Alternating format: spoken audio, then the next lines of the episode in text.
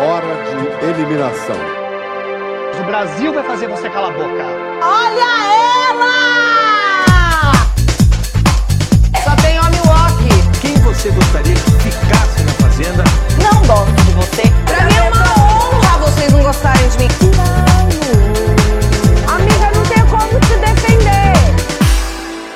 Olá, que tal? Estamos começando aqui mais um episódio, o quinto episódio dessa segunda temporada de Vem Ser Feliz Aqui Fora.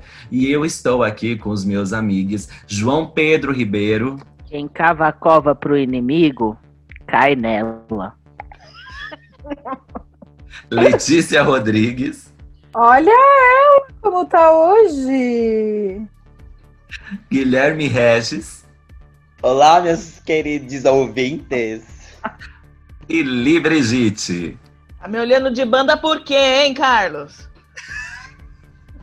Todo mundo muito bem inspirados. E com a vinheta magnífica de Rodrigo Mancusi. Gratiluz sempre por essa vinheta maravilhosa, meu amor.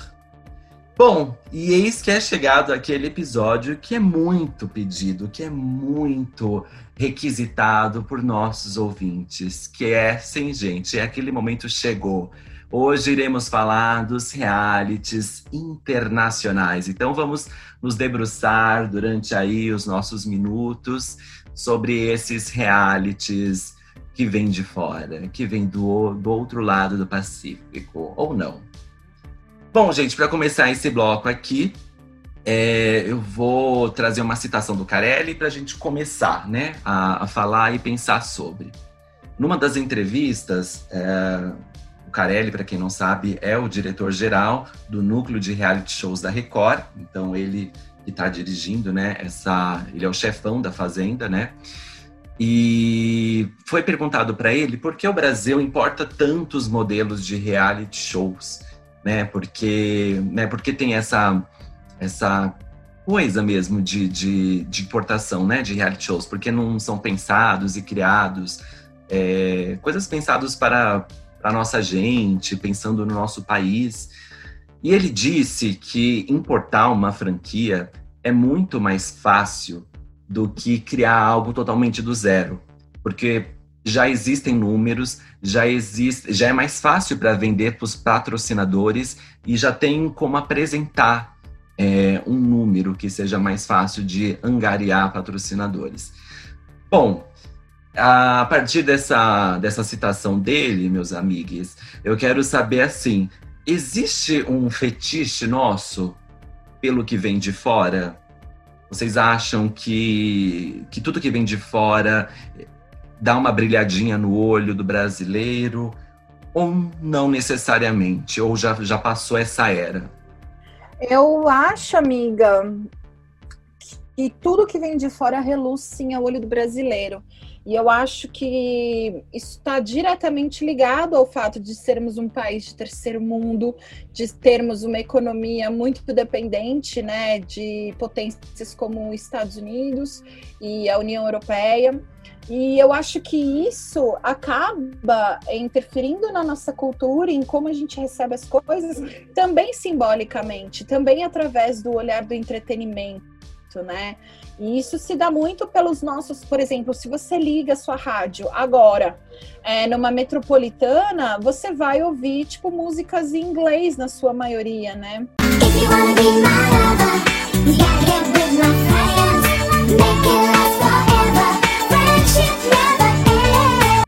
Agora a gente tem uma outra música em espanhol, porque temos né, cantoras aí como Anira é, fazendo aí vários feats com cantores da América Latina e da Espanha, mas predominantemente a gente tem essa cultura de consumir muito produto americano, né? E não só falando sobre é, essa coisa do fetiche do brasileiro, né, de sonhar com um país americano, mas assim, a gente tem muitas palavras do nosso vocabulário que são, né, então a gente tem um celular que é touch, a gente tem, é, sei lá, Facebook, Instagram, são todas palavras importadas que já, né, por exemplo, o pessoal falando de quarentena, de lockdown.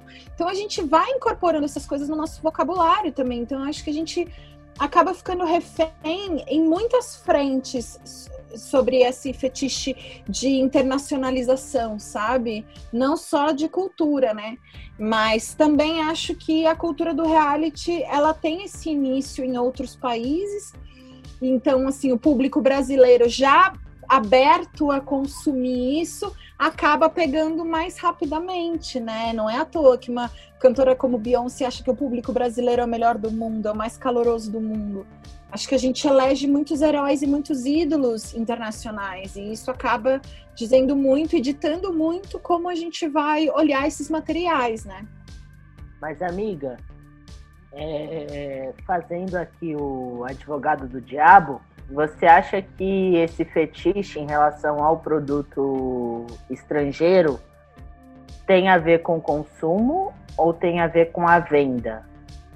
Porque eu não lembro de ter visto muitos realities produzidos no Brasil que não que não tenham sido exportados de fora, né? Você acha que isso tem a ver, de fato, com a gente ter esse interesse em produtos que vêm dos Estados Unidos ou da Europa, ou com a facilidade de vender cotas de patrocínio, porque a gente já sabe mais ou menos os resultados desses produtos, ou mais ou menos o patrocinador que se encaixa com aquele perfil, como, como o Carlos citou na, na frase do Carelli, né? Eu acho que é meio ovo ou a galinha essa pergunta, sabe, amiga? Porque eu, não, eu acho que a criação de um mercado e a criação de um produto, elas estão intrinsecamente ligadas, né? Você não cria um produto sem antes ter um estudo de mercado e você também. Mas, mas existe também essa possibilidade, né? Sei lá, agora na cabeça, enquanto a gente tá falando, tá? Não foi uma coisa que eu pensei antes, não. Eu tô pensando, tipo, esses canais de venda Polishop então, que uhum. tem o uhum. cogumelo do sol, tem a aracida top term. A top term traz para você o iogurte natural. Bom pro cabelo, bom pra pele. Melhora o funcionamento do intestino. E tarararara, eu não acho que é, esses produtos são criados através de demandas né? Porque o capitalismo ele também tem essa característica de criar e inventar demandas. Então, de repente, você não tinha uma demanda de fazer iogurte, mas a Top Derm te ajuda a fazê-la. Então, você cria demandas. Então, eu acredito que funciona nesse sentido também, essa criação de produtos a fim da venda e vice-versa, sabe? Não sei se eu estou me fazendo clara nesse raciocínio, porque eu estou elaborando aqui junto com, com, com vocês, né? Mas eu acho que é meio uma pergunta ovo-galinha quem veio antes. Eu acho que estão intrinsecamente ligados, né? Então, não sei, tô pensando aqui com vocês, não tenho nada, não, nada resolvido. Talvez é, tenha alguma falha teórica em minha que eu não conheça, né? E que talvez eu não esteja sendo justa com a questão. Talvez eu esteja sendo ingênua. Tipo, não, Lê, é criado um mercado primeiro. Mas não sei, hoje eu penso que isso é muito intrínseco, em que quase não tem um ponto de partida. Acho que os pontos de partidas eles começam né, juntos, tanto a criação desse produto quanto a criação desse mercado. Assim, acho que é uma roda que se retroalimenta, assim, né? Não sei. Uhum. E é engraçado. A louca, sempre começo falando é engraçado. Na verdade, não é engraçado. Mas eu tava. eu tava pensando. Eu tava pensando que a televisão ela completou 70 anos, né? E tá rolando vários especiais aí, uh, que a televisão brasileira, né, tá completando 70 anos. Então, uma série de, uh, de documentos, documentários estão sendo exibidos. E pensar que o reality show chegou aqui nas nossas é, TVs, né? Chegou para nós aqui no Brasil em 2000 e até hoje, né? Passada já duas décadas, ainda não ter uh, nenhum formato realmente criado, né? É, brasileiro eu fico pensando assim, é, é, assim, também me falta um pouco de, de estudo e entender melhor como é que funciona esse, como funciona isso, mas uma coisa que é muito óbvia para mim é que é isso, o reality show ele dá muito certo, é um, é um produto, é um produto que dá muito certo uh, no Brasil e a, a, demanda é muito grande, ao mesmo, te, ao mesmo passo que a, não sei se é a criatividade, mas uh, é isso. não- eu acho que devam ter pessoas e profissionais pensando em criar novos reality shows, outros formatos, mas não conseguem, talvez, isso, não conseguem patrocínio para conseguir colocar essas ideias. é, não sei, colocar no ar as ideias, né? Mas sabe o que mas eu a acho, gente- Carlos? Que, tipo, é, tem uma produção muito maior aqui no Brasil de talent e de game show, que acontece dentro de programas, né? Que passa, tipo, Eliana, Hora do Faro, Caldeirão. Então, essas produções eu acho que tem uma demanda maior e tem uma, uma, sei lá, uma produção de se fazer isso muito maior do que os realities. Porque também eu acho que não é uma questão tão é, difícil, assim, ah, se tem um, um- um país que está produzindo e que está fazendo bem feito, por que, que a gente já não vai pegar pronto e ficar quebrando a cabeça, sendo que a gente já sabe o que está pronto, que tá dando certo, que dá lucro, que vende, sabe? Então acho que é mais esse lugar, assim. É, é o que o Carelli coloca, né? É justamente o que o Carelli comentou na entrevista dele. E chega uma hora que a criação tem um limite, né? É, é, por mais que a gente ache que todos os nossos realities no Brasil são importados, não são. A gente pega, por exemplo, o GNT, um canal da Rede Globo, a maioria dos realities do GNT são fo- formatos próprios do Brasil.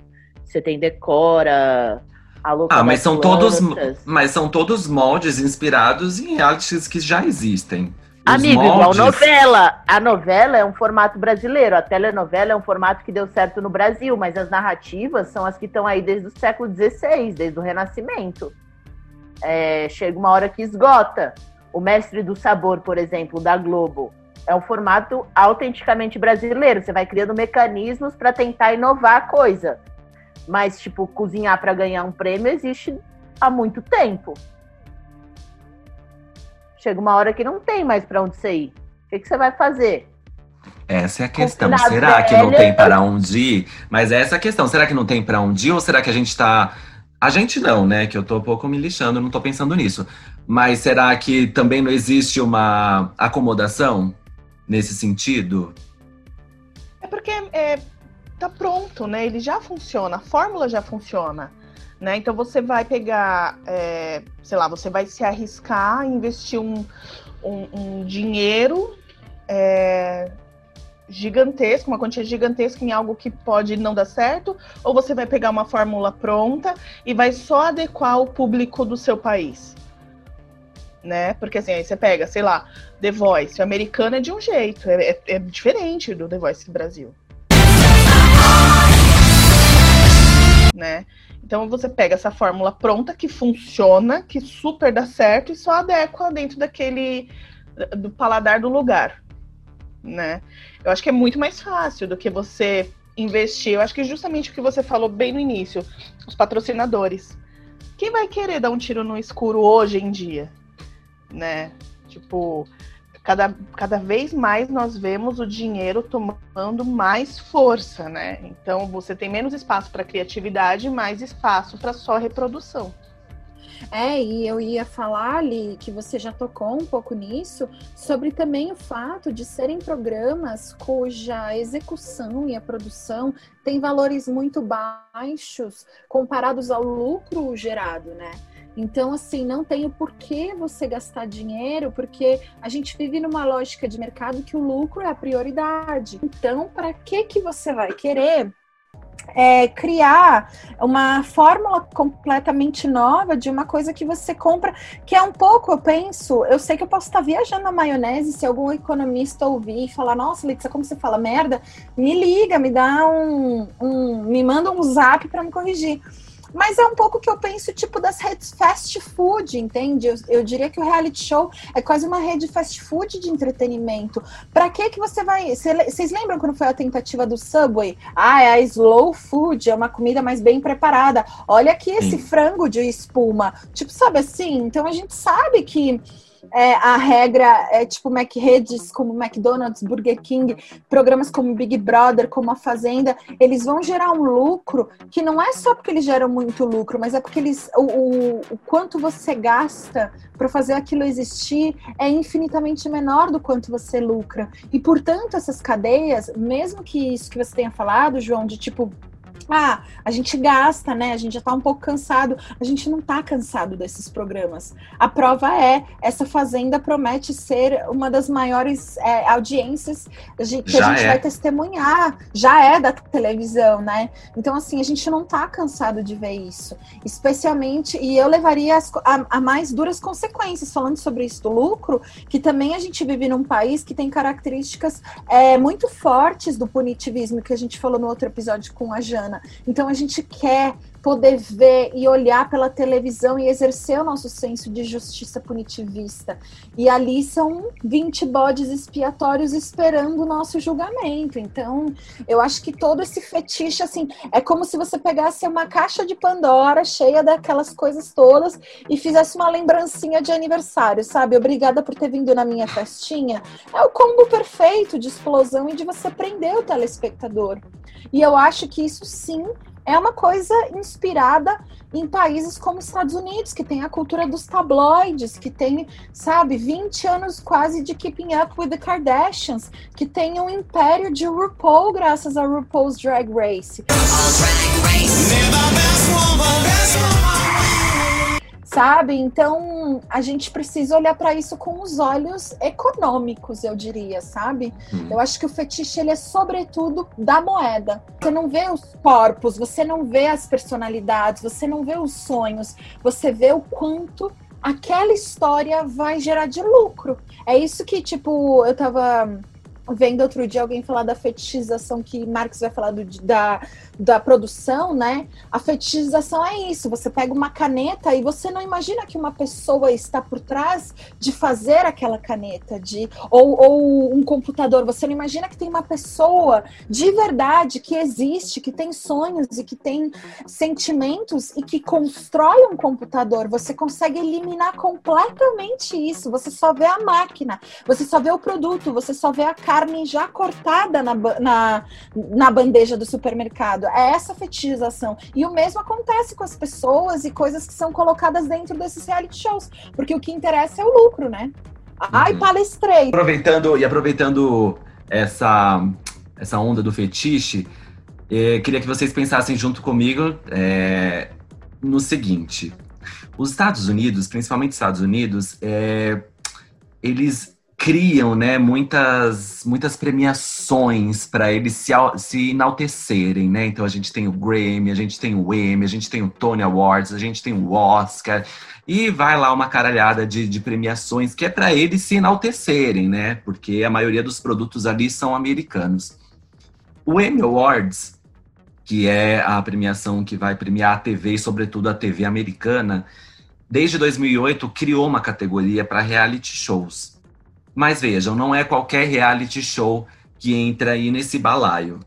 Né? Então, principalmente os realities, tanto é que eu vou ali, ler aqui as, as categorias que existem, né? Então, existe o M de série de competição, e aí os, os maiores ganhadores de até então é um chamado The Amazing Race, o The Voice e RuPaul's Drag Race.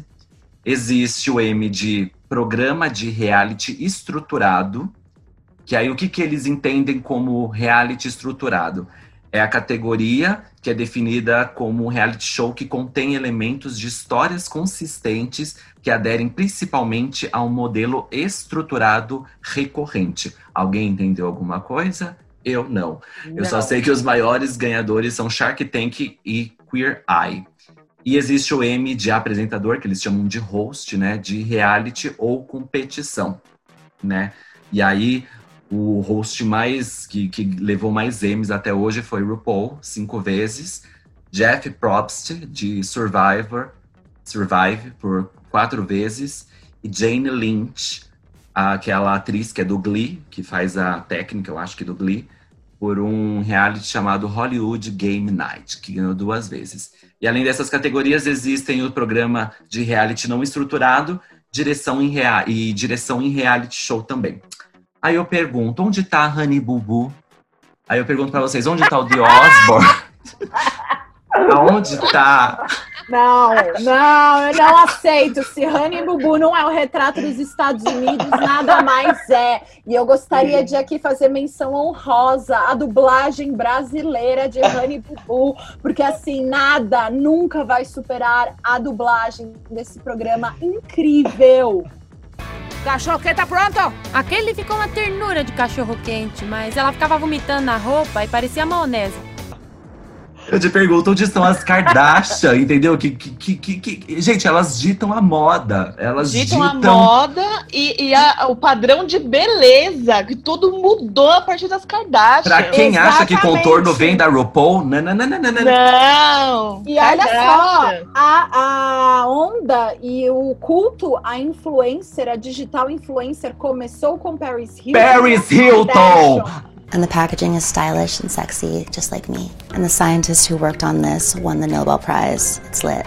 Calma, calma, para de gritar. Eu já falei que era Paris o Hilton. Cartoloco. Cartoloco. Cartoloco total. Mas assim, começa com essas pessoas, entendeu? Sim. Paris Hilton e as Kardashians. Tipo, não dá para você dizer que a Kim Kardashian não é uma master empresária da, da rede social da própria de criar, diria, né, que foi o que a Jana falou no outro episódio também, de você se autogerar, gerar sua imagem como uma empresa, como uma marca.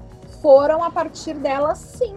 Só que assim, os Estados Unidos é um delírio. Que essa porra de M aí dando prêmio para ninguém, meu Deus do céu, gente, a gente precisa parar esse país além de eles estarem destruindo todo o resto do planeta, eles estão destruindo também com o nosso tempo livre, de lazer, colocando isso para passar na televisão, sabe? É um desrespeito com o telespectador.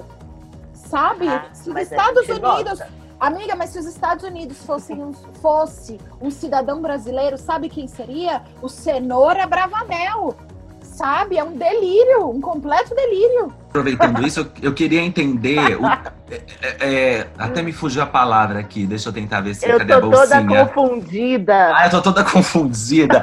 É, ah, nem, tô até confundida.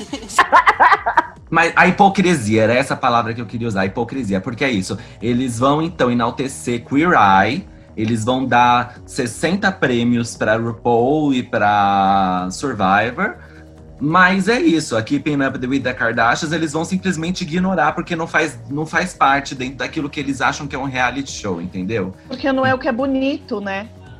Não é o que é bonito, não é o que tem uma meritocracia, não é o que fala assim, ai, olha, eu tô premiando o melhor, eu tô mostrando quem é o melhor. Não, eu tô mostrando uma família lá louca, de, de sei lá, que se bate, que briga, que grita e depois comenta desse jeito, né? Todas as situações talvez não seja interessante você colocar isso numa premiação, para vender isso como um, um, um, modelo, numa premiação. Pra incentivar. Numa premiação. Porque para mim é um incentivo. Porém, você incentiva um consumo por trás disso.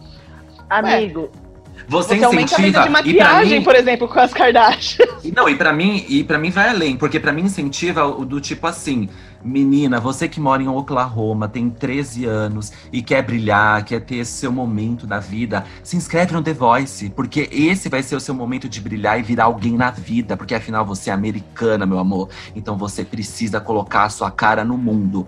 Não, mas agora você não vai fazer a Honey Bubu, você não vai fazer as Kardashian, você vai fazer, você vai para um talent show, porque você vai mostrar o seu talento. Se você vencer e virar America's Sweetheart, vai ser porque você mereceu aquilo e a gente volta na meritocracia. Mas vamos lembrar que as, as, premiações americanas, elas são puramente números também o Emmy Awards e o Golden Globes, que são prêmios que dão awards, né, que premiam tele, é, séries e programas de televisão, são os prêmios mais lucrativos dos Estados Unidos. O que eu fico pensando é que, tipo assim, eles não premiam a Kim Kardashian, mas todo o red carpet é feito pela Entertainment, que é a mesma que produz esses tipos de programas, né? Não o Honey Bubu, mas aqui as Kardashians eu sei que é a entertainment. Ou seja, então na verdade é uma indústria que se alimenta dessas coisas. E no red carpet do Emmy, provavelmente você vai ver a Kim Kardashian. Entende? Então, ao mesmo tempo, eles cultuam essas figuras, não dão prêmios, mas os prêmios também são sobre produtos que, que lucraram mais, né? A gente tem agora, essa semana saiu que a Andréa Beltrão foi indicada ao Emmy por Hebe, né? Isso é uma alegria pra gente, porque Andréa Beltrão é uma das maiores atrizes vivas do país. Mas ao mesmo tempo eu me pergunto. Ah, e ano passado foi a Marjorie este ano, viu, gente? Com Sob Pressão, a melhor série brasileira. E aí, enfim. Mas eu fico pensando nisso porque quem ganha esses prêmios também são os programas que lucram mais. E assim, o que, que, importa se a, se a Kim Kardashian vai ganhar um Emmy quando o programa dela e a franquia que ela faz, aquela espetacularização da família dela, é um das, uma das coisas mais rentáveis do planeta Terra o que a Kim Kardashian e a família dela causou em termos de cultura da internet é uma coisa que talvez a gente que viva nesse tempo não vai ter dimensão. Talvez os nossos filhos, né, as próximas gerações tenham. A gente ainda não tem essa noção, porque a gente está muito inserido nesse contexto. Mas é algo realmente que a gente tem que olhar. Mas é, é porque, porque... É, é, sobre criação de produto, gente. A gente tá falando de produto. A partir do momento que tem essa criação desse produto, é tudo igual, as empresas são iguais. Aí você vai pegar, tipo, o Ambev, por exemplo, que faz cerveja e tal. As gran... São as mesmas coisas, só criam marcas diferentes, mas é uma só que tá mandando em tudo, sabe? Tudo a mesma coisa. É tudo a mesma coisa, mas a premiação tem um lance de, de positivar, né? De dizer que é o correto. E. Aceito, do que é aceito, né? Do que é aceito, é. E essas pela elite, pela elite, pela elite. Não é pela elite, amigo. Essas premiações Será? americanas vão premiar o American Dream, que é o sonho da classe média. Então nunca um prêmio desse vai premiar uma Kardashian. Vai premiar o American Dream, você ter uma vida feliz no subúrbio, com a sua família, com possibilidades de viajar nas férias e é isso que os Estados Unidos busca para todo mundo. Viver esse sonho Disney, esse sonho de realidade, esse sonho que é possível e esse sonho que é de dominação também. É isso que essa, essas, essas premiações vão positivar, vão afirmar. É, meus caros. Enquanto a gente sonha, a gente faz uma pausa para o próximo bloco.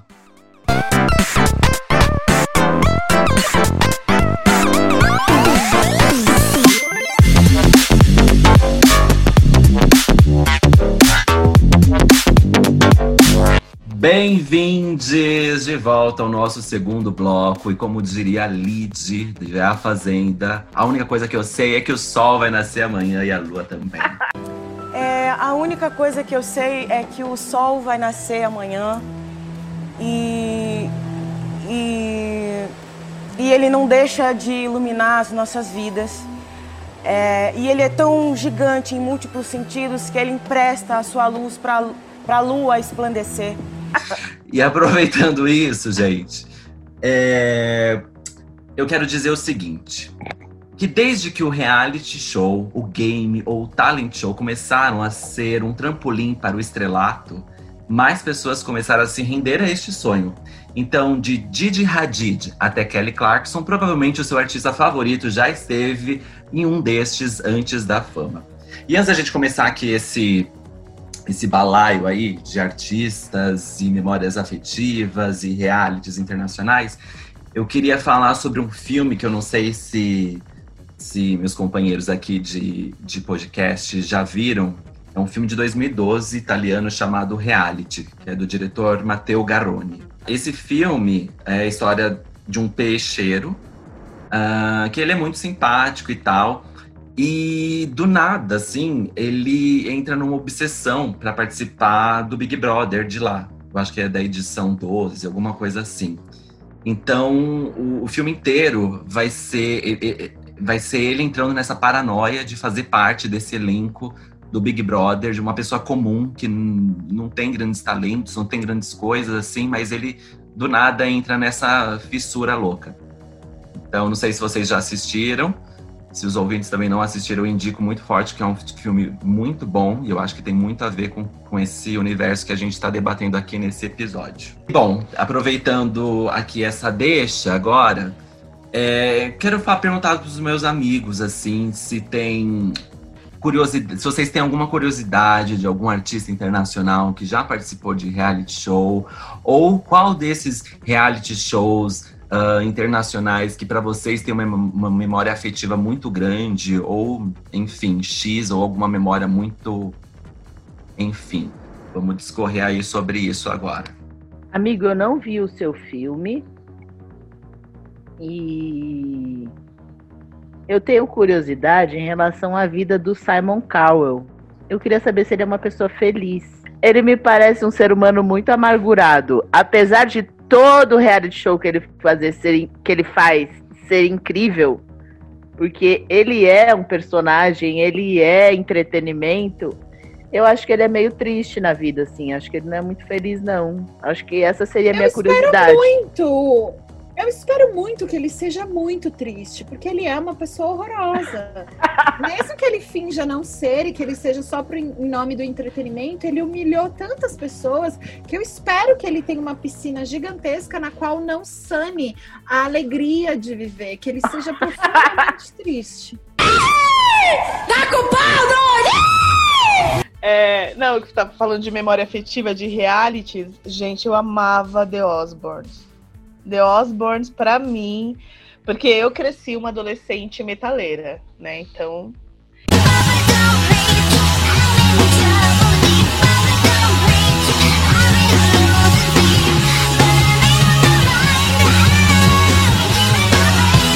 A Kelly Clarkson, ela é uma saída de reality show, né?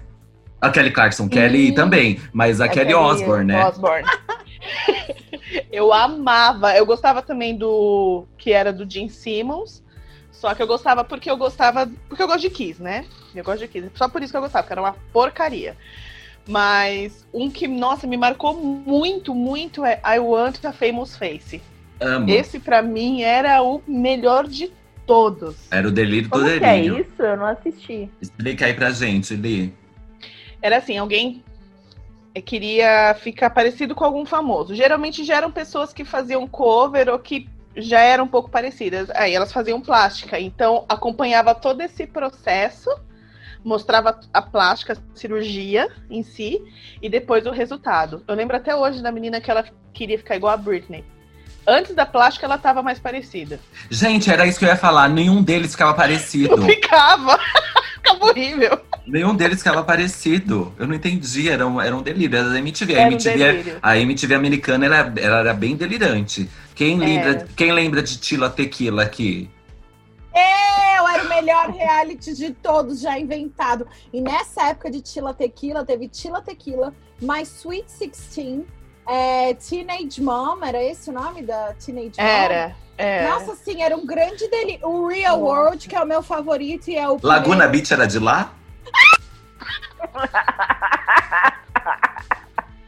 Eu amava Laguna Beach, que era o DLC verdadeiro, da onde saíram um monte de ce- subcelebridade per- perversa e perturbada da cabeça. Gente, sim, o Brody Jenner, que depois foi descobrir é irmão da Kylie e da Kendall Jenner. Gente, que loucura! Olha a origem de tudo aí. Ai, que loucura. Ai, que loucura, que badalo. Mas, ô, gente, eu- eh, na verdade, eu gosto desses, mas não é a minha memória fo- emoti... afetiva. Stanislavskiana, ela. A minha memória afetiva se dá com programas de competição de canto, gente, não adianta. Toda competição tem alguém que vai cantar I Have Nothing ou Listen, e isso vai me ganhar, porque qualquer pessoa que canta bem essas duas músicas vai me ganhar. Entendeu?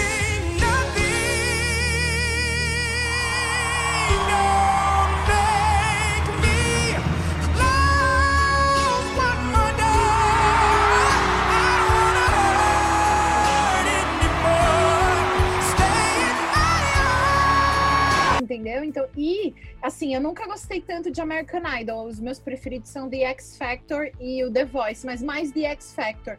Só que hum, a, a temporada que teve Mariah Carey e Nicki Minaj brigando todinha é uma coisa assim que eu indico para todo cidadão assistir, que é apenas mágico.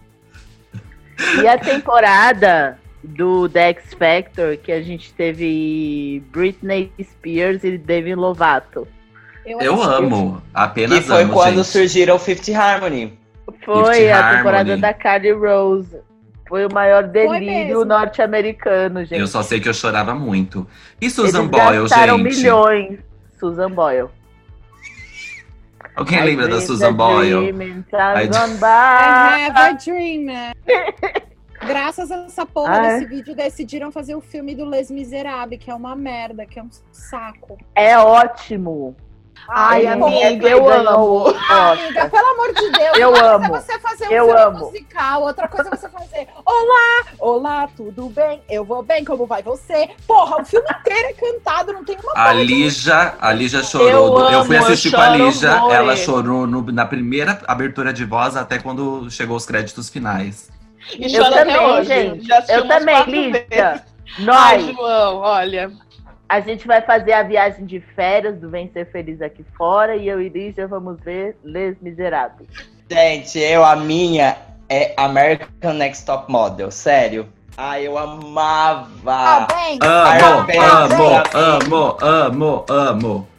E sabe o que eu adorava? Porque, tipo assim, eles iam, sei lá, pra Tailândia pra fazer umas fotos. Só que não eram umas fotinhas simples.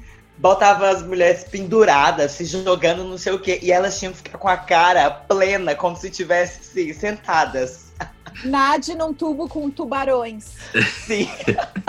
Pule do bang jump pa- para a foto perfeita. E aí eu Ai, pego eu dessa. E aí eu pego do Americans e vou pra quem, gente? RuPaul's Drag Race. Porque se você é uma gay e se você não vê, sinto muito por você. Tem entendeu? uma aqui no seu grupo, querida, porque agora Ah, eu querida, então se falar. retire, então se Eu retire, querida. Então a senhora passe no Eu RH, a senhora gosto passe no RH RuPaul, e deixa sua carteirinha, porque gosto. gay, viado que é viado, minha filha, que não sabe quem é Bianca Del Rio.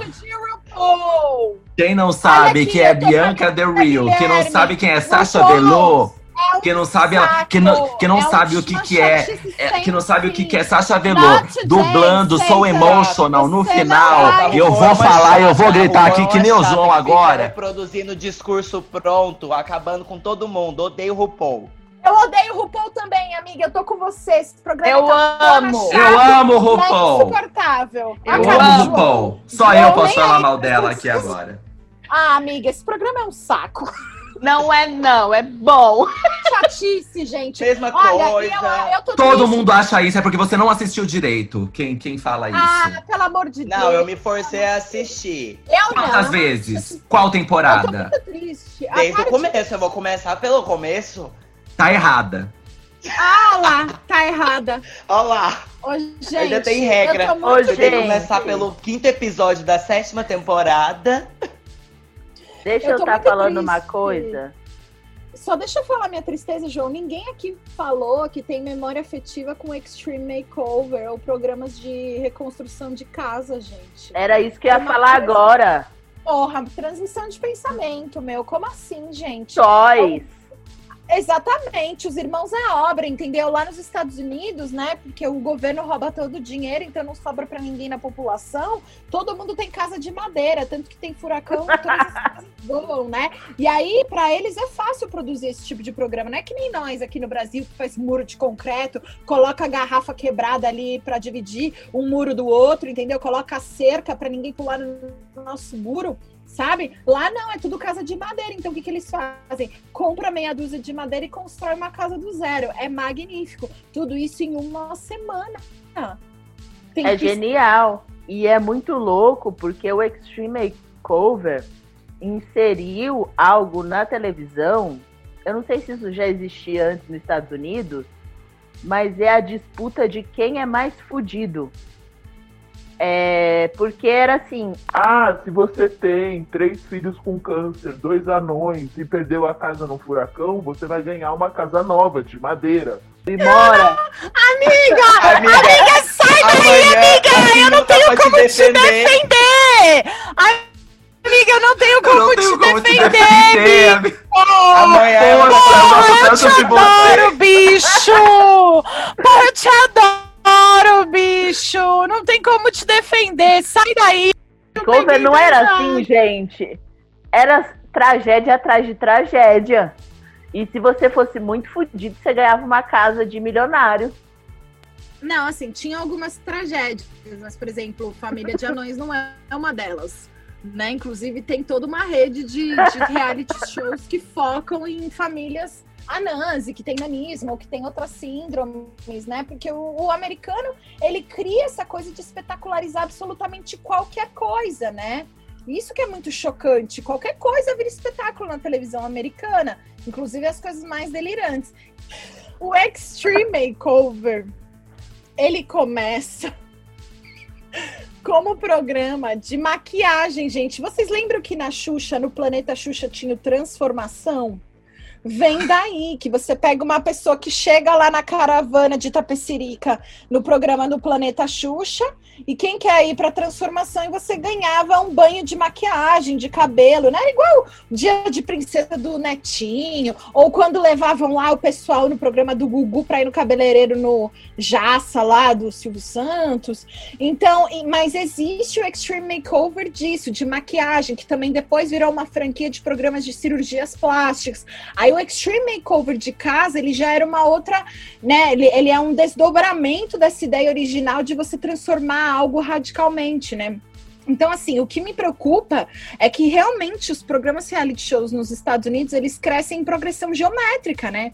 Começa um, vai para dois, vai para quatro, vai para oito, vai para, entendeu? E é muito chocante, porque aí você, é isso que o João falou, eles não têm essa preocupação do desgaste. É tipo assim, gente, vamos fazer então agora as esposas anãs de Atlanta. E existe esse programa. Existe. As, as esposas. Existe, existe, Existe, as esposas anãs. Elas participaram de do RuPaul. Atlanta. Exato, que é um pro, é, o RuPaul tanto faz, mas elas são super legais.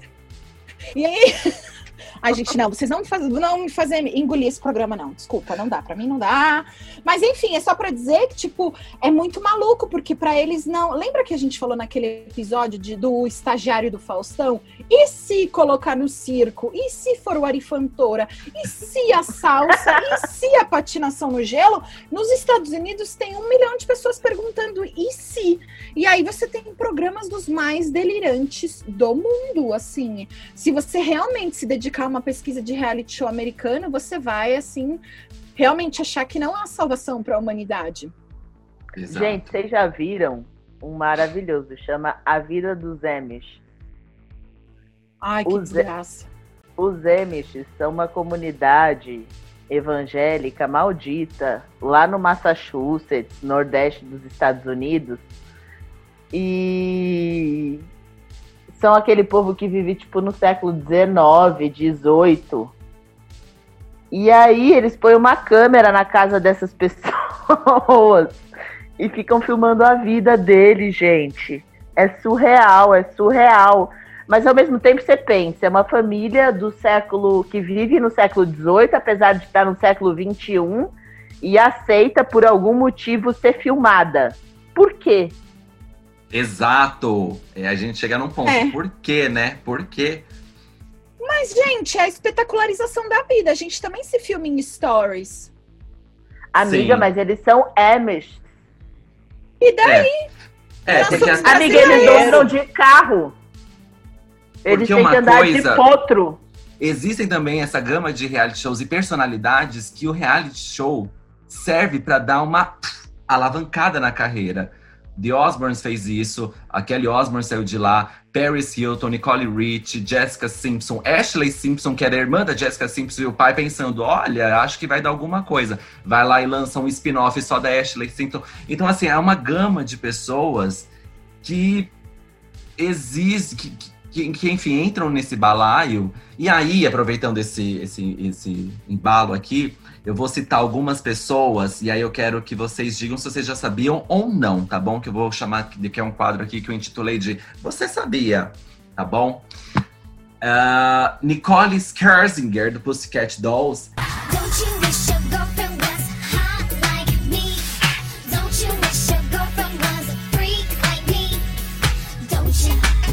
Ela ganhou o Popstars dos Estados Unidos, que é o Popstars, que é o que revelou o Ruge aqui no Brasil, e criou o Eden's Crush, ou seja, Nicole Scherzinger é uma é uma cria de reality show. Ah, Eu sabia. Sabia e, e é Sim, jurada sabia. do, do X Factor UK. Era, né? Até quando existia. Mas ela é jurada, sabe de qual agora? Não. Ela, ah, esqueci o nome do programa, mas é aquele que os famosos se Ah! fantasiam. Mas eles dançam, eles cantam fantasiados. Que é The Masked Singer, lembrei, da Fox Internacional. Ou festa infantil quando não tem trabalho. Carly Rae Hoje ela Jepsen. tá que tá. Da, da, a Carly Rae Jepsen do Call Me Maybe. I just met you, and this is crazy. But here's my number, so call me maybe. Ela fez o. I just met you. Ela fez o Canadian Idol em 2007, ficou em terceiro lugar. Jennifer Hudson, que já tem até um Oscar, participou do American Idol. A Mad Ziegler, sabe aquela dos clipes da Cia? Não. Sim. Ah, João, tome tento. Ela saiu. ela saiu do Dance Moms, que é um, que é um reality show também dos, dos Estados Unidos. Ela saiu de lá. Alanis Morissette, Beyoncé, Britney Spears, Justin, Justin Timberlake, Christina Aguilera apareceram em Star Search também. Que é mais ou que é menos. isso? É tipo um Raul Gil, só que mais elaborado.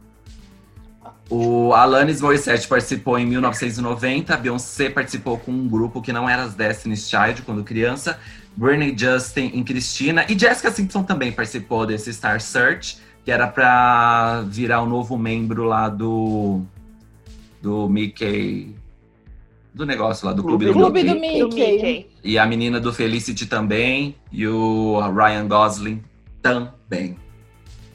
Enfim, Amigo, gente. mas eu gostaria que você desenvolvesse o Raul Gil mais elaborado. Raul Gil mais elaborado. Bom, Maísa é uma cria do Raul Gil, né? Assim como a gente tem a Liriel, a gente tem aquele. O é Robinson. O Robinson. Exato. Que são nomes assim, talvez. Talvez pra geração de hoje não sejam ninguém. vida. Com exceção da Com Maísa. minha estrutura. A Jamile, gente. Tinha a É Jamile. verdade, a Jamile. Sara todas as feridas. Eu amo essa música. Eram crianças, gente, que tinham que cantar, dançar, sapatear lá no programa. E aí uma banca de jurados ia escolher quem ia participar do Clube do Mickey. É o que maravilha. Basicamente era isso. A Emma Stone também participou de reality show. Lady Gaga apareceu em um episódio da MTV, que era um, era um de pegadinhas, antes de dela ser a Lady Gaga. Misericórdia. A Cardi, a Cardi B Coronavirus! Coronavirus! I'm telling you, shit is real! Shit is getting real! Woo! Bitch, I'm scared. Ela saiu, a Cardi B, pra quem não sabe, a rapper, né? Ela saiu também de uma da VH1. A VH1 também ela é mestra nisso, né, gente? Eu falei da MTV, mas a VH1 americana, top. Não, olha, esse programa aí que a Cardi B saiu era fantástico. Era sobre strippers em Nova York. Era bastante legal, porque assim, as minas saíam num pau doido, assim, elas brigavam, mas elas se peitavam mesmo, assim.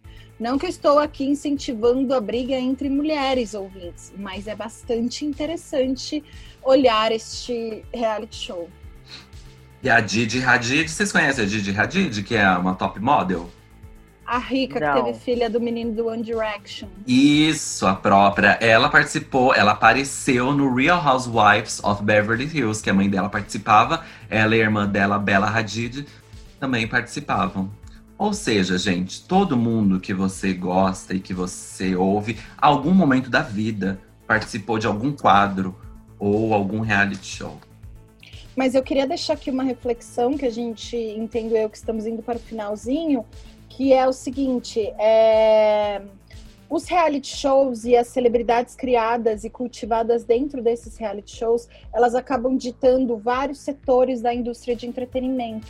Então, por exemplo, atualmente as maiores top models e mais bem pagas do mundo são todas celebridades egressas de reality shows. Então, por exemplo, a Gisele Bündchen era a modelo mais bem paga do mundo até Kendall Jenner passar ela. E Kendall Jenner é do Keeping Up with the Kardashians. A segunda mais bem paga, Didi Hadid, que veio do desse daí que Carla Jordão acabou de dizer.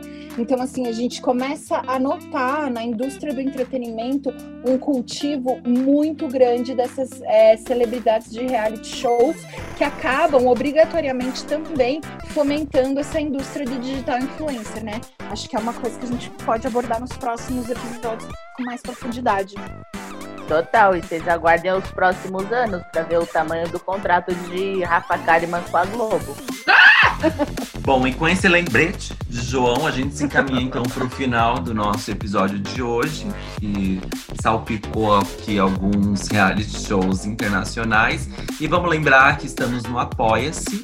Para você que não sabe, o Apoia-se é uma plataforma para doação, para a gente ir melhorando cada dia mais o nosso, o nosso podcast, a gente conseguindo comprar equipamentos melhores. Então, por favor, entre lá e pode doar de um real até um milhão de reais, gente. E tem prêmios. E não é prêmios que chama, né? Tem. Brinde. Recompensas. É, recompensas, é, não é brinde. tá o pior do que o outro aqui. Temos. Eu, eu tô sentindo que esse episódio não vai acabar já. Temos prendas preso no para as pessoas que doarem. Então, de um até um milhão de reais. Então, entrem lá e ajudem a divulgar o nosso podcast, tá bom? E vão mandando sugestões também de pautas, tá bom? Sempre são bem-vindas, não que a gente vai acatar. Um beijo, gente. É isso. Não gosto de você. Pra mim é uma honra vocês não gostarem de mim.